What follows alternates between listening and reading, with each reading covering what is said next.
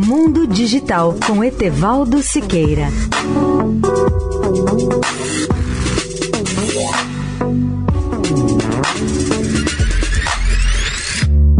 Olá, amigos da Eldorado. Tenho comentado o papel do rádio no Brasil nos períodos autoritários de nossa história contemporânea, ou seja, tanto na ditadura Vargas como no período militar pós-64.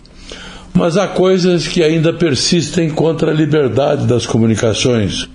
Por mais liberdade democrática que o país já tenha conquistado nessa área, ainda sobrevive pelo menos um resquício autoritário que é a voz do Brasil. Esse noticiário radiofônico estatal obrigatório, transmitido por todas as emissoras de rádio de segunda a sexta-feira, durante uma hora, entre 19 e 22 horas.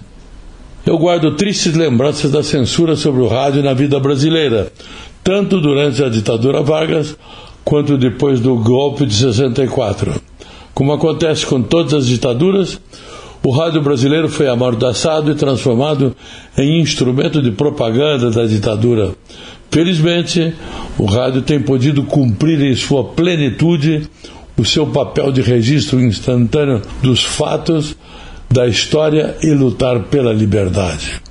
Etevaldo Siqueira, especial para a Rádio Eldorado. Mundo Digital com Etevaldo Siqueira.